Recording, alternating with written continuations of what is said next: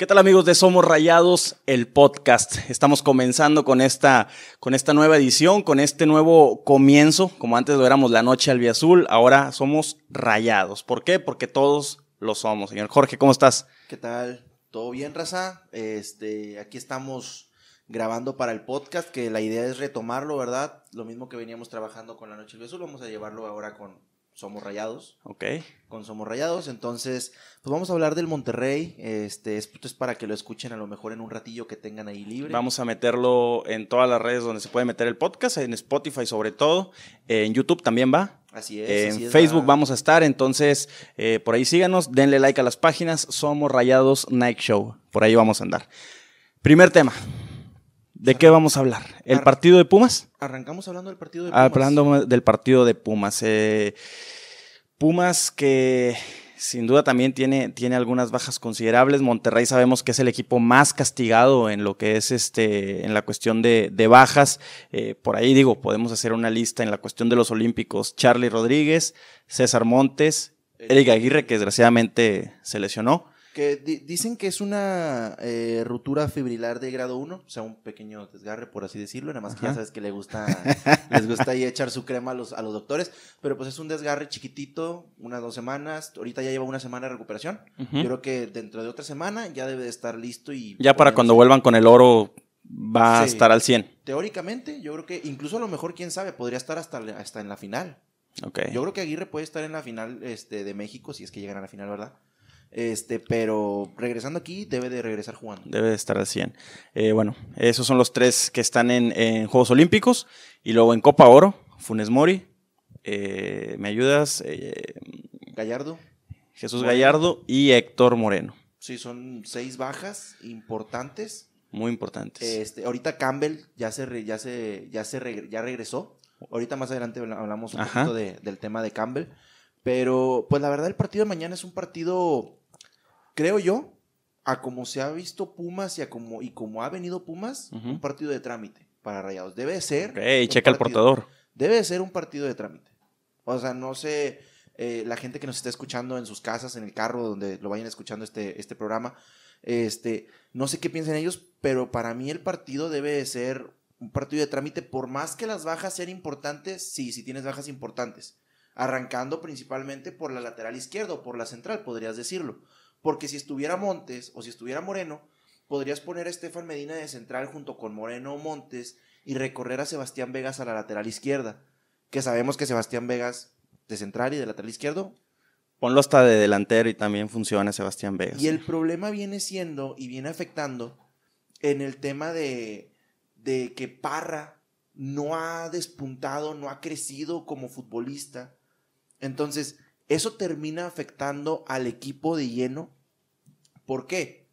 Porque no, no te da esa posibilidad de tener a ese lateral que te, que te dé seguridad y que, por ejemplo, lo vimos contra Puebla, te atacaron esa banda todo el partido. Todo el partido supieron que donde Parra estaba era la papa. Así es. Porque del otro lado tenemos a Sergio Villarreal, si no me equivoco si el Sergio chavo. Villarreal. Eh, que la verdad a mí Lo me ha hizo gustado bien, ¿eh? mucho. A mí me ha gustado mucho. Ya había jugado anteriormente y la verdad lo ha hecho muy bien. Lo hizo bien, tiene velocidad, tiene muy buena marca. Si bien no es tan lúcido al frente, hay que decirlo que en la cuestión de la marca lo hizo muy bien. A mí personalmente en vez de Parra me hubiera gustado que pusieran a, a Sánchez. A Sánchez, que de hecho lo hizo, jugó bien cuando eso lo es, hizo. eso es algo de lo que, de lo que vamos a platicar. Mira, eh, ¿cómo entrenó Monterrey el último día eh, de preparación? En este caso, el viernes. Entrenó con eh, Andrada en, de- en la portería, obviamente. Sergio Villarreal, lateral derecho. Stephanie Vegas, la central. Y Parra por izquierda. Por ahí se manejó durante la semana la posibilidad de que Gustavo Sánchez jugara esa lateral, como lo hizo el torneo pasado, mientras Parra estaba lesionado. Eh, mm, el Vasco decide que no y el último día previo al partido entrenó con Parra. Eh, en la contención va Celso Ortiz, Poncho y Maxi serían interiores, ojo ahí, Maxi de interior. Arriba, eh, arriba, extremo izquierdo Dubán, centro delantero Jansen y ojo, porque en el extremo derecho va Joel Campbell. Vamos por partes, ¿ok? Abajo, creo que yo que no hay duda. Andrada, Checo, Stefan, Vegas, Parra. A lo mejor la duda es, como dices, Sánchez. Sánchez, Sánchez y Parra, pero, pero bueno, no cambiaría. Ojo con el medio, el medio es donde sufre mucho cambio. Y es que saca a Craneviter, a Poncho lo deja, y a Maxi lo mete al, a- ¿Al interior? al interior. Pues quién sabe, a lo mejor puede ser como interior o puede ser como Poncho, que este último partido vimos a Poncho que no jugó tanto como interior, sino jugó más como un enganche, ¿no? Entonces no sé si vaya a intentar hacer lo mismo, aunque pues Poncho como segunda contención. Eh, lo que a mí me inquieta es que cuánto tiempo batallamos en encontrar la posición a Maxi. Fueron dos años en donde Maxi jugó de interior, jugó de enganche, jugó de extremo izquierdo, de extremo derecho, jugó de volante y no se le hallaba. Hasta que lo pusieron por derecha es cuando realmente comenzó a, a ser el Maxi que todos esperábamos. Y digo, tiene un año, un año y algo de meses haciéndolo bien, entonces la gran duda es qué va a pasar poniéndolo otra vez en una posición que no domina. O no que no domina, sino que al menos aquí en Monterrey no ha mostrado mucho. La verdad es que a Maxis, como tú mencionas, se le ha visto mal jugando por el centro. Eh, él decía, de hecho, cuando llegó, no sé si te acuerdas, la primera declaración que dijo, que le preguntaron, "Ah, ¿de qué vienes a jugar? o ¿cómo juega Maxi, Maxi, Maxi Mesa? Él dijo, vengo a jugar por el centro. Sí. Que era cuando estaba Cuando Pizarro. estaba Pizarro, y claro. que dijimos, oye, tienes a, a Pizarro que te juega por el centro. Tienes a Maxi que te juega por el centro. Avilés jugaba en esa posición. Avilés. Eh, Dorlan también se le veía mejor por Así el es. centro. Entonces, ¿cómo vas a descentralizar tanto tu juego dentro de aquí? O sea, tienes que buscar extremos. Ahorita Maxi es un extremo que la verdad te está haciendo bien las cosas porque te manda buenos centros, te desborda bien la banda, te ataca a los defensas, que era algo que, si bien lo, men- lo mencionábamos con Dorlan, ya, ya no lo hacía Dorlan. Entonces, Maxi está haciendo eso, está haciendo ese trabajo de picar piedra por la banda y buscar una otra jugada, pero que termine en un centro. Y hay algo importante que Maxi es donde más ha mejorado, adicional del tema técnico y táctico, en la cabeza y los huevos que le está poniendo. Se está echando al equipo al hombro, eh, algo que no lo habíamos visto los, los torneos anteriores, salvo te digo, el año y medio que, que- el último año y medio que pasó, eh, pero la realidad es que esos huevos que está mostrando, esa hambre de querer echarse el equipo al hombro, de ser él el hombre importante, es lo que más podemos destacar y que emociona a la gente. Veremos, veremos si tiene la misma actitud jugando por el centro, porque yo cuando lo he visto jugando por el centro eh, siento que le falta. Se diluye. Que, ajá, que le falta. ¿Por qué? Porque se ve superado en el hecho de que agarra el balón y está rodeado de dos o tres defensas, de dos o tres medios, este, que voltea, que no está en el mano a mano, que no puede tirar un centro desde ahí. Yo lo he visto complicarse más en esa zona, entonces veremos si a lo mejor sigue teniendo la misma actitud. A lo mejor se puede desesperar, porque yo siento que eso le pasaba antes, que a lo mejor se desesperaba el estilo, eh, o era muy pasivo, todo lo contrario. Entonces, ahora está tomando mejores decisiones, creo que lo puede hacer bien. Yo no sé tú, a mí no sé qué tan bien veo el hecho de que Campbell ya, se, ya llegue siendo titular. A mí me encanta la opción. Me encanta, Titular. claro. ¿Por qué? ¿A quién metes ahorita? Hoy por hoy. Lo viste el partido pasado ante Sí. Puebla. ¿Quién? Yo hubiera metido a otro interior. O sea, hubiera dejado a Maxi de volante ¿Quién? a Zapata. El chavo. Mm. Eh, yo le hubiera dado No digo, que, Zapata no digo que él sea malo. El problema es que no vas a comparar a uno de los muchachos que tienen cinco partidos en primera división en fragmentos con un mundialista que ya lleva años en la Liga Mexicana, que ya jugó en Italia, que ya jugó en otras partes del mundo. Aquí te va la contra. ¿Qué pasa si Campbell llega y el partido, de- el partido del sábado se avienta un partido malo? Absolutamente nada. Seguro, Seguro, porque la gente va a entender totalmente. seguro. Seguro, estoy 100% seguro. ¿Por qué? Porque la gente entiende que hoy por hoy, hoy no hay otra opción. Hoy no está Funes Mori, repito, hoy no está Charlie para que Maxi se vaya a su lugar. Hoy no está Gallardo también para que pueda acumular ese, esa gente y ese volumen de juego. Entonces, a ver, quiero que cheques algo. El tipo lo eliminaron hace algunos días. Inmediatamente al día después estaba en el barrial diciendo, aquí estoy señores, voy a entrenar. Y al día Sí. siguiente el Vasco dijo, está para jugar el sábado. ¿Lo viste Yo- en la Copa Oro? Jugó estoy- muy bien. Yo te estoy hablando de. Marcó goles. Ojo, el nivel que pueda traer individualmente o el ritmo que pueda traer, yo no lo discuto. Yo no lo discuto. Pero el que tanto se pueda acoplar con el fútbol que está manejando Rayados con el Vasco, Sí. porque no es lo mismo que lo que jugaba Nacho Ambriz. No le va, eh, tampoco le vas a exigir lo mismo. Pero, Por eh, ejemplo, pero no le vas a exigir el desgaste que están teniendo los demás. Y no porque no lo pueda hacer, sino que a lo mejor ya entras, como dices, en un trabajo táctico que los otros ya llevan un mes, ponle los más nuevos, pues obviamente a lo mejor se va a ver diferencia. La ventaja es cuál? es ofensivo. Para ser ofensivo hay que ser desordenado muchas veces. Yo no te estoy hablando de que, de que yo lo voy a reventar. Yo te estoy Es lo que estás diciendo. no, yo te estoy hablando de lo que la gente puede llegar a pensar. La gente lo va a entender. La si- gente no es si tonta. Campbell llega, si Campbell llega y se avienta un muy mal que, que es probable, sabemos que Es probable, puede- claro. Puede pasar, puede pasar, Sí, o sea, sí, le sí. puede pasar que tiene un mal día, simplemente no conecta con sus compañeros y al final termina teniendo una, una mala noche. Entonces le puede pasar. Yo siento que la gente se va a, de cierta manera a molestar y va a decir que no es la solución y que para qué lo traían y va a empezar a caer esa presión y esa, esa ollita que tiene Campbell le va a estar cayendo agua. Estoy de agua acuerdo, agua pero agua la realidad agua. Eso pasaría si debuta ahorita, si debuta en la fecha 5. Te estás yendo. si debuta ahorita, si debuta en la fecha 5. O sea, vaya, eso como quiera va a pasar. Esa presión y esa expectativa de la gente por ver su primer partido, sus primeros minutos, como lo pasó los primeros 15 minutos, Dubán levantó el estadio, eh, asombró a la gente por televisión y todo el mundo dijo, Dubán es la solución. El segundo tiempo bajó mucho su nivel y puso ahí el tema en tela de juicio ya un poquito, pero a lo que voy es, deja una buena impresión. Si Campbell no tiene un buen partido, la gente tampoco es como que lo vaya, lo vaya a reventar y vaya a decir, ya, este hombre no, no funciona, no juega. Antes de hacer mi comentario final sobre Campbell, eh, recordarle a la gente que todo este tema, obviamente, ya más ampliado, lo vamos a platicar directamente en Somos Rayados Night, este, con el análisis del partido, porque sabemos que son los lunes a las 9 de la noche, por de la pandemia toda la vida. Ahí va, y a través de ahí es donde nos ponemos a platicar con ustedes y que, vaya, platicamos en los comentarios, ustedes nos comentan, nosotros los leemos, damos nuestras opiniones sobre sus comentarios, nos ponemos a platicar con ustedes y tenemos una retroalimentación muy chida.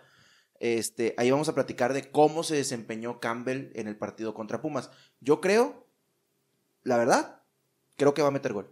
No sé si vaya a jugar bien, no sé si vaya a ser un gran partido, si vaya a ser eh, espectacular, pero yo sí creo que va a meter gol, la verdad. Ojo, ojo, ojo. Y no solo va para ti, va para toda la gente que nos está viendo. Campbell no es un goleador. Campbell durante toda su ¿En Costa carrera Rica? en Costa Rica. En O Costa sea, Rica. en la selección de Costa Rica. En la selección goleador. de Costa Rica, jugando contra Guyana y jugando contra Guatemala y jugando. Sí, ¿cuántos rivales sabemos? A lo que voy es, no es un goleador. En los clubes donde ha estado, revisen bien las estadísticas, revisen bien los números. Es un buen jugador, aporta volumen al juego, pero no es un goleador. Porque no vayamos a estar esperando también que anote 6, 7 goles por torneo, porque no va a pasar. Y personalmente yo creo que se desempeña mejor como centro delantero que como extremo. Personalmente. A mí me ha gustado más ahí donde lo he visto. Este, y hablando de este tema, te voy a decir sincero, yo hablando de ese tema de centro delantero, me hubiera gustado ver una alineación 4-4-2. No creo que vaya a pasar, porque todos los, todos los periodistas han hablado del tema de que sigue siendo el 4-4-3-3. Y el Vasco nunca ha cambiado esa y fórmula. es, a eso voy.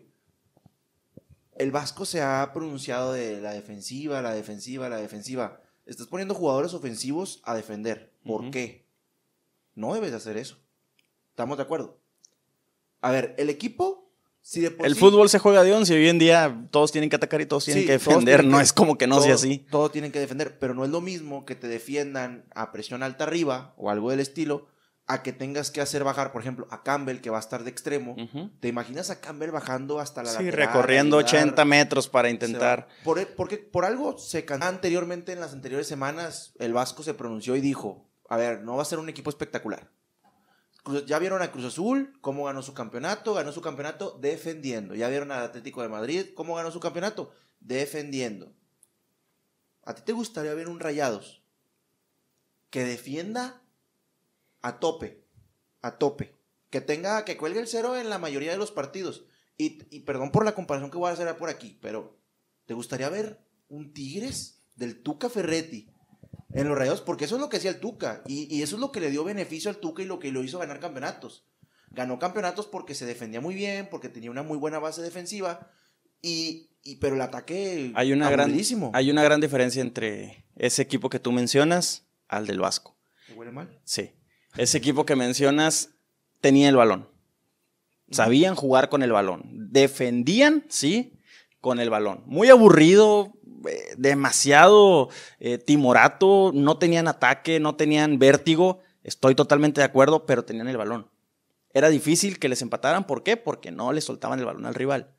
El equipo del Vasco no tiene el balón. El equipo del Vasco se tira atrás y es un, pues tírale, tírale, tírale. Y aquí estoy parado intentando detener todo. Ya nos pasó contra Santos en, la, en los ¿qué es? cuartos de final anteriores. Ya nos pasó con Puebla. Nos pasó en partidos anteriores la temporada pasada. Eso no es defender. Yo, mira, te voy a poner un ejemplo claro. Yo no soy eh, yo no soy un fiel hincha que diga, ¿sabes qué? Vasco, tenemos que ganar, tenemos que golear y siempre estar atacando. Para nada, para nada. No, bueno, sí. Pero no, a lo que voy es que yo no estoy en desacuerdo con jugar defensivo. No estoy en desacuerdo con jugar defensivo siempre y cuando se haga bien. Con el turco. Con el turco. Hubo lapsos de los partidos donde se jugaba la defensiva totalmente, donde estaban eh, agazapados atrás pero esas contras que tenían, no necesitabas tener el balón. Porque la agarraba Neri, se la tiraba al Pato Sánchez, el Pato cruzaba con Dorlan, se atravesaba Cardona, pared, centro a Funes Mori, gol. Así.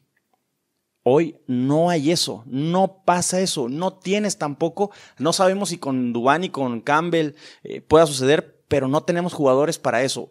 Y lo que más me da temor es que no se ve un trabajo colectivo tampoco para tener el balón. Ahí te va yo creo, y difiero contigo, yo creo que sí se puede jugar a eso. El problema y que yo más noto es que no lo entrenan. Yo no sé cómo, cómo manejen la situación de, de los interescuadras en los entrenamientos del ataque, pero, pero se ve, y yo cuando lo veo en los partidos desde la temporada pasada, yo noto que no se ve que entrenen mucho el ataque.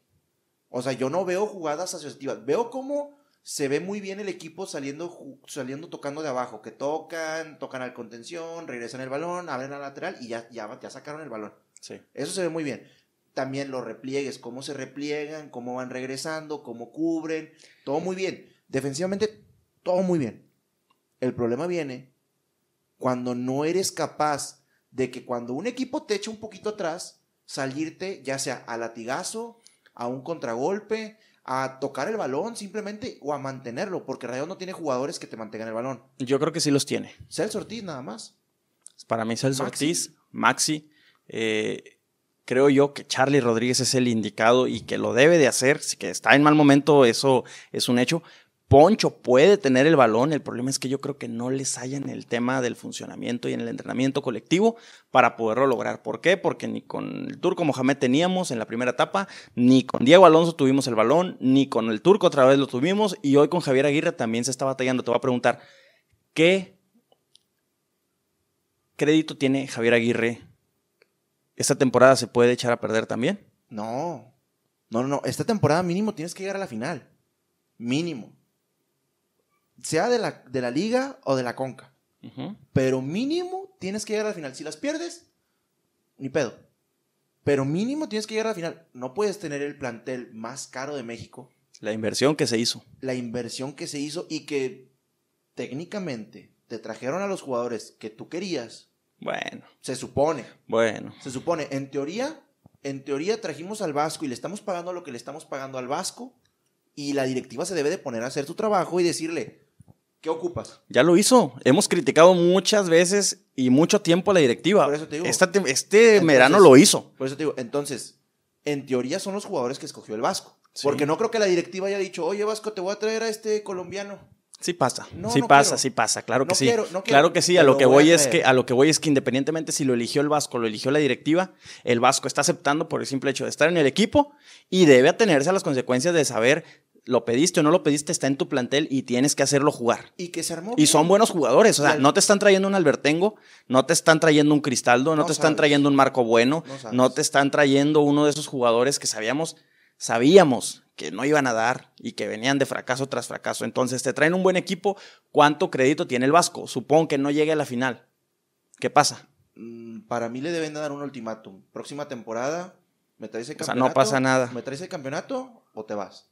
Así, desde el inicio. O sea, desde el inicio que vengan y le digan, próxima temporada, metes el campeonato o te vas. Porque la gente también se va a desesperar.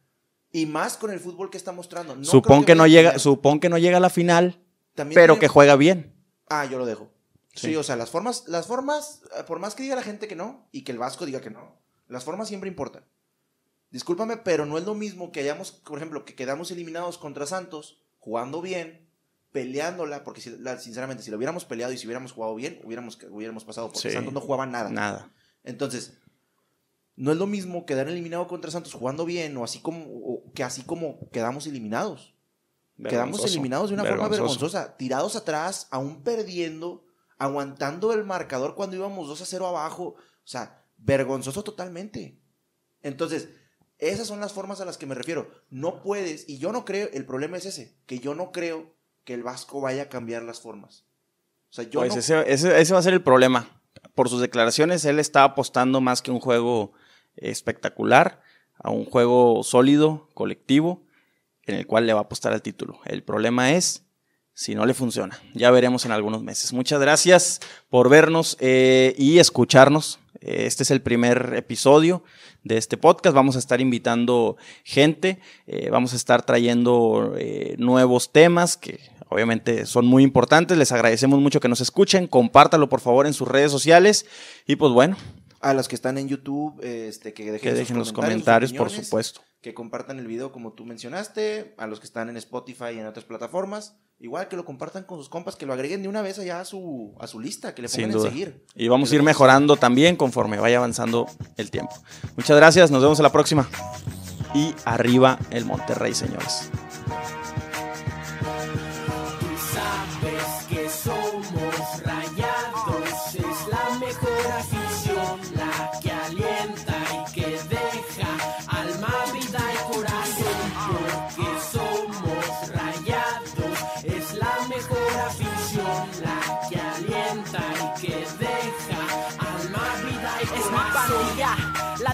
De la silla. Azul y blanco los colores que a mí me motivan. Sábado en la mañana ya con la lima bien pilas. Esperando el partido, el asador está que chilla. Amigos, no faltan con cervezas y la.